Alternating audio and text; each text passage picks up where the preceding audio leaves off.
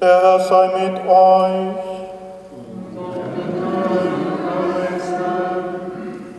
Aus dem heiligen Evangelium nach Johannes.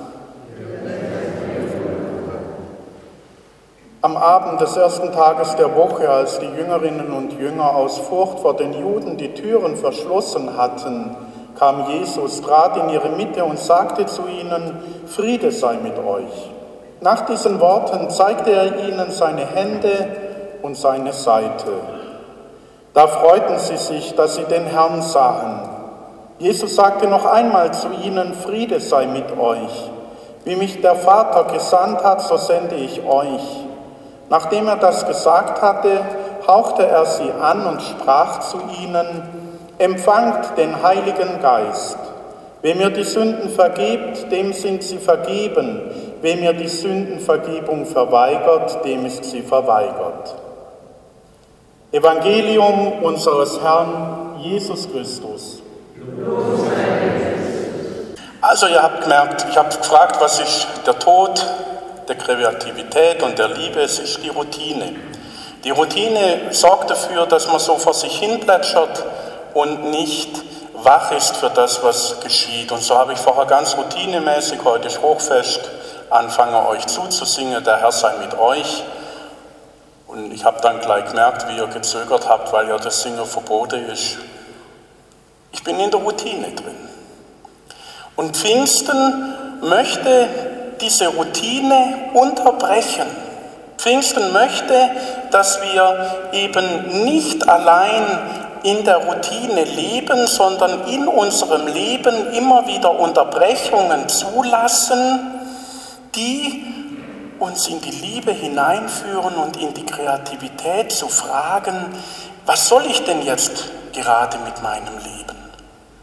Soll es so weitergehen wie immer oder bin ich bereit, jetzt auch von Gott einen Anruf zu erwarten, damit zu rechnen, dass Gott jetzt in mein Leben mit seinem Geist hereinbricht und mich so zu einem Liebenden, zu einer Liebenden formt.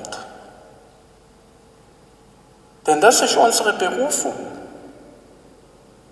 Und wenn wir am Ende vor Gott stehen, wird er nicht fragen, wie viel Mal warst du in der Kirche?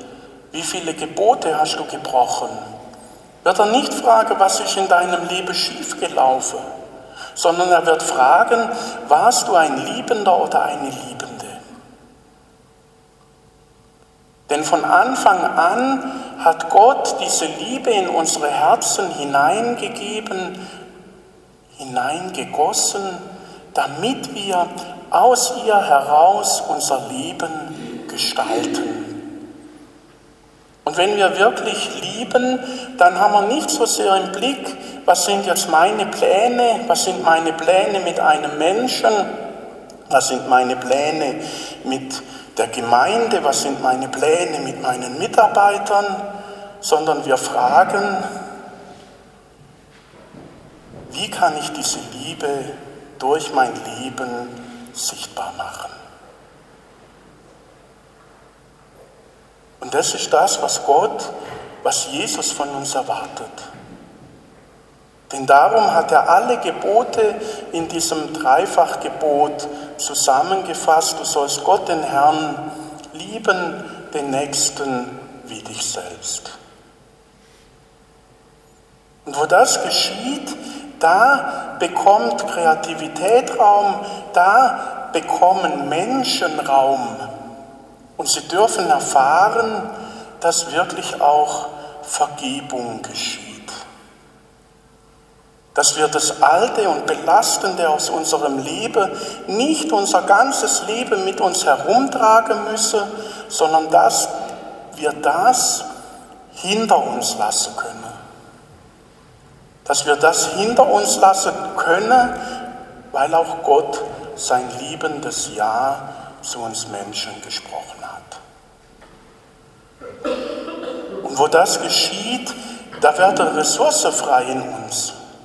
Denn unser Leben ist dann nicht mehr geprägt von der Angst, dass etwas rauskommt, von der Angst, dass andere mich nicht so sehen, wie ich das gern hätte, dass ich vor andere was vorspielen muss, sondern ich darf da sein und ich darf sogar den Mut haben, zu meinen Begabungen zu stehen und zu sagen, in einer Gemeinschaft, ich habe diese Begabung, wie darf ich mich mit ihr einbringen?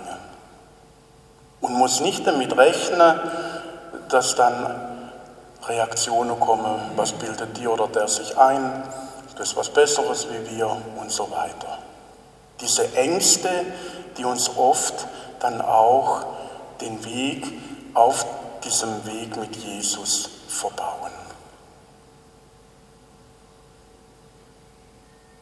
Und wir haben es im Buch Joel heute Abend gehört, diese Liebe schenkt auch Visionen.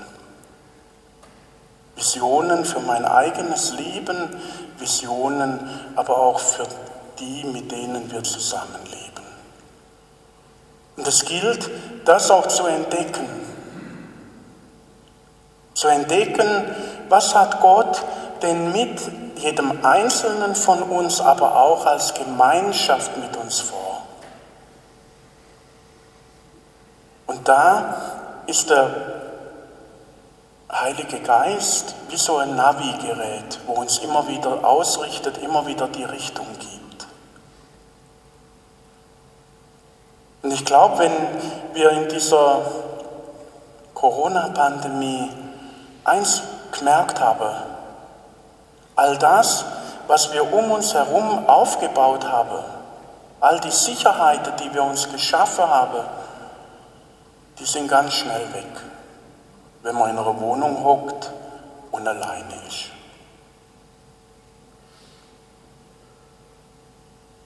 Aber die Liebe, die Gemeinschaftserfahrung, das Wissen darum, andere sind jetzt in ihren Herzen, in ihren Gedanken mit mir verbunden.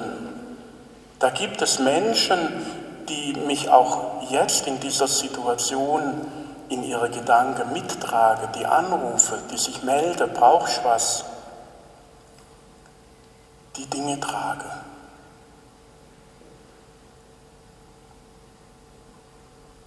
Und genau in einer solchen Haltung drückt sich auch wiederum diese Liebe aus. Denn wir reden da nicht von was Abstraktem, sondern von was, was ganz konkret wird im Umgang mit dem Nächsten, im Umgang mit sich selber.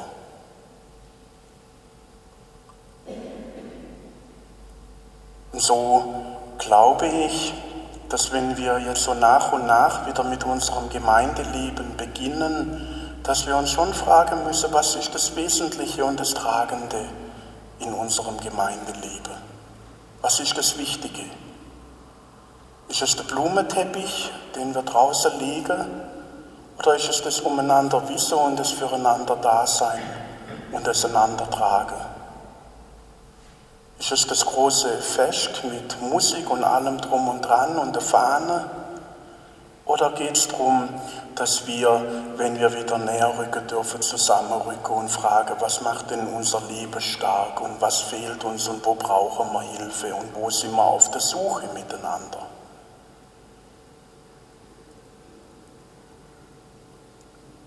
Und ich glaube, das wird eine Herausforderung für unsere Gemeinde. Wo ich aber auch das Vertrauen habe, dass wenn wir offen und ehrlich drangehen und wenn wir immer wieder auch im Gebet fragen, Gott, was ist es, was ist der nächste Schritt jetzt? Dass wir dann auch entdecken und in unserem Herzen die Sehnsucht spüren, wo es hingehen soll.